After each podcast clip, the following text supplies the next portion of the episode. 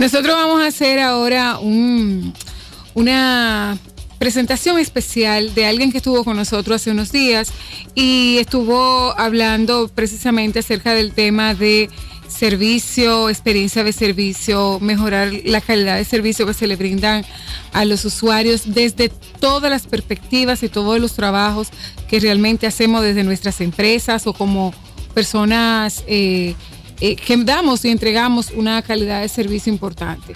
Así que vamos a hablar con Kai Valenzuela, que está en línea, y agradecemos nueva vez que esté con nosotros. Muy buenas tardes, Kai.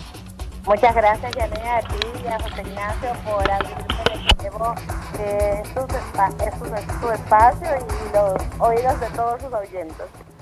Pues aquí estamos para hablar de cómo construir una calidad de servicio eh, superior, cómo nosotros estaríamos creando una cultura de servicio dentro de nuestras organizaciones. Desde una MIPYME, desde una persona, un profesional independiente que ofrece un servicio eh, directo con su talento, hasta una gran corporación. Eh, así es, Jenny. El principal interés cuando conversamos con las organizaciones o con los gerentes de servicio es justamente de ese cómo, ¿verdad? Porque ya sé lo que tengo que hacer, ya sé que tengo que mejorar mi servicio al cliente, pero la pregunta es cómo lo hago, cómo logro que una organización que pueda tener cualquier cantidad de empleados, que pudiera bien ser desde uno solo hasta cualquier cantidad, cinco mil, siete mil, pues cómo se logra eso, ¿verdad? Esa es la, la pregunta que siempre que siempre me hacen. Mi recomendación es que el punto de partida debe ser un análisis real de dónde está la organización. Es decir, podemos dividir en tres grandes etapas el proceso de la construcción de, la cultura de servicio, dónde estoy, dónde voy y cómo voy a llegar allí. Entonces, hacer esa evaluación en 360 grados sobre dónde estamos respecto a lo que debe ser nuestro faro, nuestro guía que es la misión, visión, objetivos y valores de la organización. Correcto. Entonces, porque todas las organizaciones en todo el mundo siempre hablan del cliente, siempre hablan de ofrecemos el, el mejor servicio, de hecho la palabra cliente y calidad eh, están siempre, entonces ¿cuál es realmente el mejor? Pues eso hay que demostrarlo. Y la manera es haciendo una evaluación muy seria y muy profunda, porque ciertamente la misión de las organizaciones se crea en el momento en que se inicia la trayectoria económica, ¿no? entonces, ¿cuánto tiempo puede haber pasado? Quizás se ha podido variar el mercado, quizás nosotros hemos cambiado un poco la manera en que abordamos los negocios, la misma eh, innovación de eh, alrededor de todos los procesos, pues va cambiando la esencia y tenemos que validar que eso que es nuestro bien, nuestro paro, pues sigue siendo eh, lo que significaba en aquel entonces y si hubiera que mejorarlo o que hubiera que readecuarlo, pues ese es un, gran punto de partida. Y acabas de, puntualizar, Kai, que para crear una, para construir una cultura de servicio, es importante definirlo en la misión. ¿Y quién hubiera dicho eso? La misión es en qué negocio estoy, es distribuir productos, eh, entregar eh, piezas y, y, y servicios, pero ¿dónde dice que yo debo crear una cultura en una misión?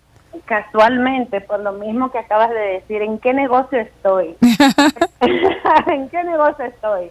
Pues en el negocio que estás en el negocio de las personas. No importa lo que vendas, no importa lo que sea un producto, no importa lo que sea un servicio, eh, pues siempre está orientado a que una persona lo adquiere. Entonces, ¿quién es tu verdadero negocio? Ah, hay que revisar muchas misiones en este país. Unas cuantas. bueno, pues, aprovechar para, para las misiones que están enfrente de nuestra audiencia, que la puedan leer y si dice que, que ahí debemos entregar una calidad de servicio superior, pues eh, estamos en línea con esa misión. Así es, por ejemplo, si, si ves en, la, en, en el caso de, de Amazon, que es imposible no tomarlo en cuenta, pues su misión es ser la empresa que entregue el mejor servicio en el mundo. Eso es, esa es su misión. Y, y, no importa lo que venda, no importa lo que entregue, no importa que lo, cómo lo haga, al final su misión eh, se cumple si, si, si el cliente está satisfecho 100%. Bueno, ciertamente, ¿de qué dependen las organizaciones? Porque una, una, un emprendedor que diga, hoy, bueno, yo tengo mi espíritu emprendedor, yo quiero crear una empresa y conforme, pues lo primero que necesito es un faro de guía hacia dónde voy, que me lo indica mi misión, correcto. Pero ¿qué pasa? En el tiempo me doy cuenta de que a lo mejor ese producto o ese servicio que fue lo que dio origen, no al emprendimiento, sino a su puesta en práctica. A lo mejor ese, ese producto o ese servicio no, no tuvo tan buen efecto eh, como yo originalmente pensé, y me toca entonces sumar otros productos, otros servicios y quizás hasta olvidarme de ese por el cual comencé. Entonces siempre, y más ahora en estos tiempos donde está cambiando todo tan rápido que pareciera que muchas cosas que usábamos en algún tiempo, pues ya son más que dignas de una muy buena foto para hacer un TBT. Entonces pudieran cambiar, ciertamente los productos y servicios vienen y van, eh, pero nunca va a cambiar a quién va dirigido. Siempre los clientes son la parte fundamental. Por ejemplo, tienes el caso de Southwest Airlines, donde ellos dicen, nosotros no estamos en el negocio de las líneas aéreas. Correcto. Nosotros estamos en el negocio de llevar las personas de vuelta a casa sanas y salvas. Y eso, ahí, hay una promesa implícita que, que obviamente debe cumplirse. Hay una promesa de marca que es otro de los pilares fundamentales para que la para que puedas cumplir tu promesa de experiencia al cliente, porque no puedes dejar la marca ah, eh, fuera del objetivo conjuntamente con la experiencia en ningún momento, son van juntitas. Excelente. Aquí el, me están haciendo llegar una, una misión y te la paso, te la comento rápido, que la misión de Google es organizar la información del mundo y hacerla universalmente accesible y útil. De plano deja entredicho, porque a quién se la pone accesible, para quién es útil. Exacto, es la persona, el centro de la misión. Exactamente, entonces ahora que dices personas, coincidencialmente, así es como se definen los perfiles de los clientes dentro de la cultura de experiencias, que sería la segunda parte. Luego que tú evalúas toda tu misión, que, que, identificas realmente qué es lo sustantivo, qué es lo que subyace detrás de todas esas palabras, debajo de todas esas palabras, cuál es, el, cuál es la, la verdadera misión de esa empresa, pues todas van a terminar si excavamos lo suficientemente profundo, nos vamos a dar cuenta que están orientados a las personas que son acciones, expectativas que se generan en el tiempo a través de productos y servicios, pero que si, si despejamos a X, como suelo yo decir en los seminarios, en las conferencias, si, si despejamos a X, siempre vamos a terminar en que estamos haciendo un bien o mejorando la vida de alguien de alguna manera. Entonces, conjuntamente siendo la persona entonces el centro del negocio, debería ser la misma persona hacia quien, para beneficiar la persona de manera consciente, hacia donde estén dirigidos todos los, los, los procesos y los protocolos y las políticas. Estamos conversando con Kai Valenzuela, que es coach y experta en este tema de, de, servicio, de experiencia de servicio. Le invitamos a que se sumen a nuestra conversación en esta tarde al 809-724-9550. precisamente estamos hablando de cómo construir una cultura de servicio dentro de nuestra empresa o, o desde, desde el trabajo profesional independiente que usted realiza. El, te comparto la misión del ego que tiene mucho que ver con el título del tema que estamos desarrollando esta tarde. Inspirar y desarrollar los constructores del mañana. Hermosísima, hermosísima misión. Y justamente fíjate cómo se pone de manifiesto a través de la misión el mismo producto con el que ellos trabajan, porque los productos del ego casualmente lo que te permiten es construir cosas. Cada una de esas piezas te permiten, de un programa alrededor de la creatividad y alrededor de las culturas organizacionales que utilizan un ego como detonador de la, de la creatividad. Entonces, ¿quién, ¿quién construye y para qué se construye? Exactamente. Siempre va a haber, siempre va a estar la persona, indistintamente del cómo lo hagas, siempre va a estar la persona involucrada. Luego que ya has podido identificar y que, y que te pones en contacto con la parte humana de tu misión, pues te toca hacer dos cosas fundamentales, y es entender qué significa esa misión para tus clientes internos y entender qué debería significar tu misión y tú como empresa, tu gestión como empresa para tu cliente. Eso se hace a través de métricas, levantando información, inteligencia de negocios, todo eso. Y ahí vamos a poder identificar la brecha. ¿Dónde estamos? ¿Dónde vamos? ¿Y cómo vamos a llegar ahí? Primer paso es poder cerrar la brecha, de que esa misión simplemente porque tuvo valor para quien construyó la empresa originalmente, quien la fundó, no necesariamente significa que cada uno de los colaboradores pues la está asumiendo de la manera personal lo suficientemente fuerte como para que ese sea su guía. Y tenemos que hacer nuestro trabajo para que así sea. Sensibilizar la misión a través de, de evidenciar las personas a través de cada una de estas acciones es un paso fundamental y además extraordinario que acelera muchísimo el, el proceso de la conversión de la cultura, porque ya eh, estando consciente de que está la parte humana de por medio, ya no pareciera que es tan ajeno a mí, tan, tan externo, ya no pareciera que se trata de el otro, como digo, no se trata de pensar en el cliente, sino como el cliente. Entonces, así mismo, el colaborador empieza a asumir de una manera personal y pasa algo fundamental, Janet. El colaborador en ese momento tiene la oportunidad de identificarse de una manera personal a su vez con esa misión de esa persona, sea porque le inspire, sea porque considera que con eso está contribuyendo quizás a una causa eh, mucho mayor de la que eh, se pensó originalmente solo a través de productos y servicios. Una, una pregunta que que, que me llega y, y es por, por, el conocimiento que uno tiene de las empresas. ¿Qué tiempo tarda en construirse una cultura de servicio? Que sea identificable por parte de los clientes y que la gente pueda decir como, como eso es algo eh, que brilla en esa institución o esa persona. Esa debe ser la segunda pregunta más preguntada. Porque que sí es verdad que el cliente siempre tiene la razón. Ah. Yo tengo mi teoría con eso. Sí, a mí lo que me sorprende que, que en el siglo XXI y donde hace ya tanto tiempo que venimos hablando de que estamos en la en la era de la comunicación, en la era social, en la era de la interacción, luego en la era del cliente, que todavía sigue haciendo una pregunta, la verdad es, es un poco eh, la evidencia de, que tenemos que, que, seguir hablando. Sí, tenemos que acelerar el paso y sobre todo mantener esta conversación eh, activa. Es una conversación que no debe terminar porque tenemos detrás de nosotros, Yané, eh, tenemos ciento y pico de años de una cultura industrial donde se nos enseñó, porque esos sentimientos se quedaban, eh, creo que mencioné eso en la entrevista anterior, que se quedaban en la puerta. Y luego ahora que cuando, yo digo que hay una frase que, mencionaba esta mañana que decía que cuando aprendimos a utilizar las máquinas, entonces nos dijeron que nos apartáramos de nuestras emociones y ahora que las máquinas nos manejan a nosotros, entonces el negocio se volvió personal. ¿Cómo, hacemos, esto? ¿Cómo hacemos esto? El, el, entonces, crear una cultura de servicio no es de la noche a la mañana, construirla no es de la noche a la mañana, no es ponerla en las paredes.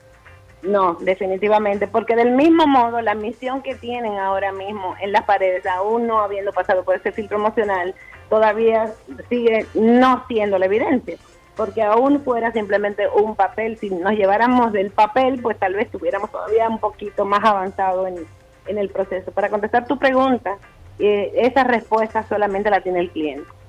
Cuando, cuando una cultura llega a estar a la altura de las expectativas y todavía más allá, a la altura de las felices sorpresas. Eso solamente lo puede determinar el cliente, pero sí a través de las métricas que se establecen. Una vez identificamos que es lo que el cliente quiere de nosotros.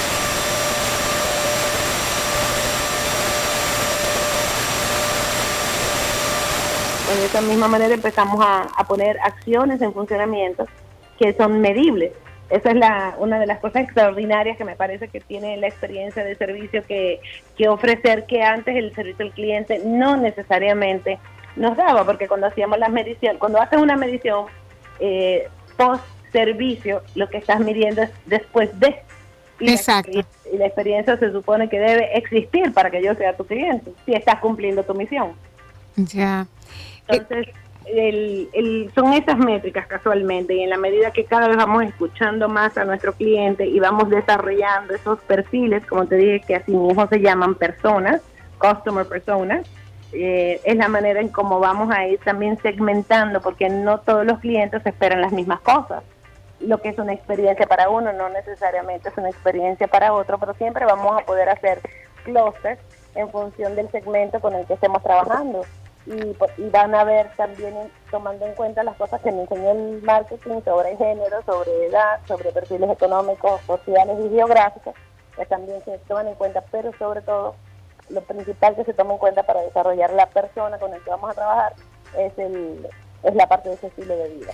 Ah, ¿Qué cosas son importantes para el cliente? ¿Cómo definiría el cliente el éxito?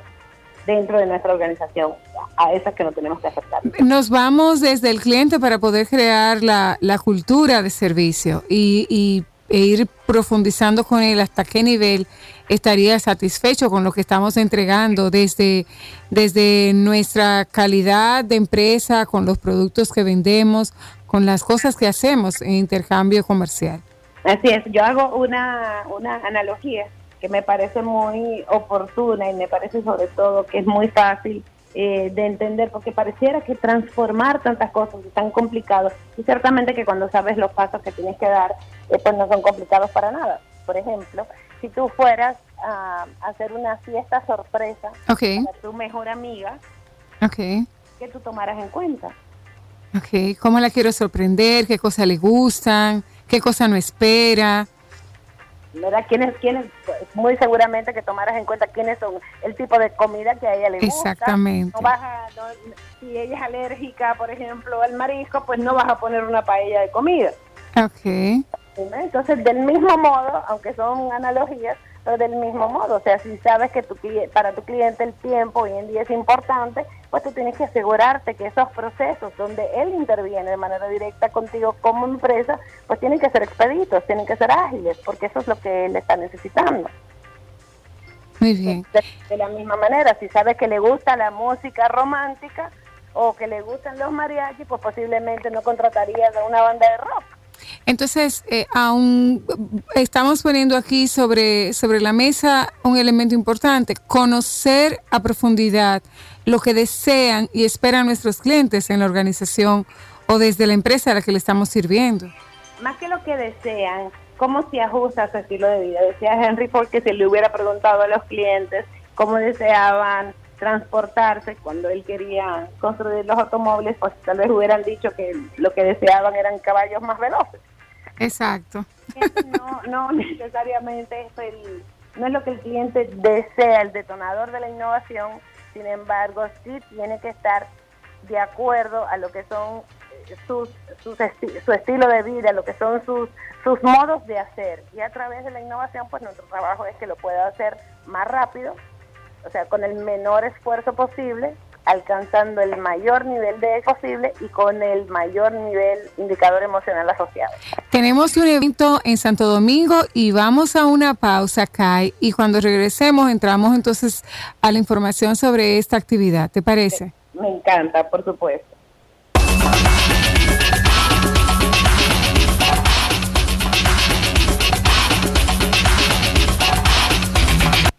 Este jueves 28 de septiembre en FOA seguiremos creando el futuro de la publicidad con más de 20 speakers nacionales e internacionales como Brian Solís, Jessica Walsh, Mary Smith, Humberto Polar. Asegura tu entrada al futuro. Pregunta por las sesiones especiales que incluyen 7 conferencias, 3 masterclass y entrevistas con las que conseguirás las claves para reinventarte. Salón de eventos de San Bill Santo Domingo. Entradas disponibles en Nueva Tickets y Jumbo. Organiza Marketing Directo en alianza con ADEC.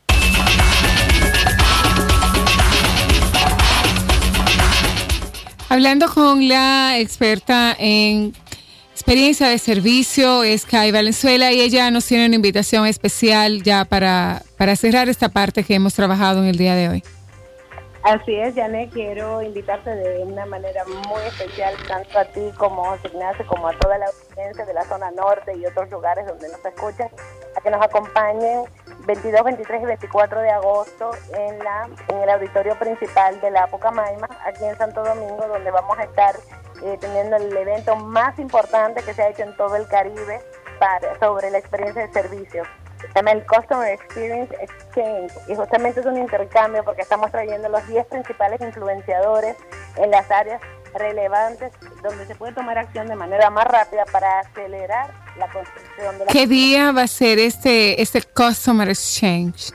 Es el 24 de agosto. Los días 22 y 23 de agosto tenemos la certificación de experiencia para negocios porque sabemos que las culturas no las puede construir una sola persona. O sea, no, no puede solo el gerente de servicio al cliente construir una cultura por todo el mundo.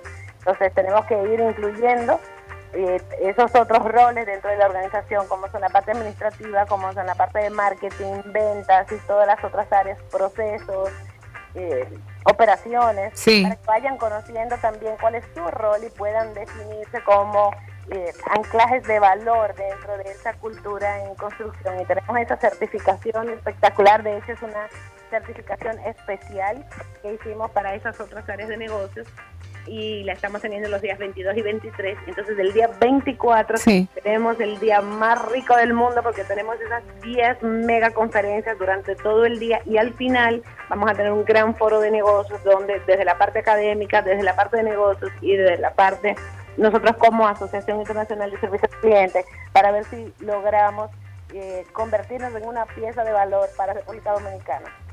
El, ¿Desde qué hora inicia? Iniciamos a las 9 de la mañana y terminamos a las 5 y media de la tarde. ¿Dónde será esto, Kai? En el auditorio principal de la Pucamaima, aquí en Santo Domingo. Perfecto, es fácil de llegar, es un lugar conocido. La invitación entonces a participar en este Customer Exchange, donde van a tener la oportunidad de certificarse y presenciar conferencias magistrales durante un día completo. Agradecer a Kai Valenzuela siempre la atención de compartir con nosotros sobre estos temas que tanto interés nos despiertan, especialmente cómo brindar una mejor calidad de servicio. Pues nosotros... Me gustaría, el número de teléfono por si acaso pues alguno de, tus amables... Por favor, sí. 809-378-2316. 378-2316. Ahí pueden tener información directa sobre este evento para ustedes seguir incrementando la calidad de servicio que actualmente está entregando desde su empresa o como profesional independiente.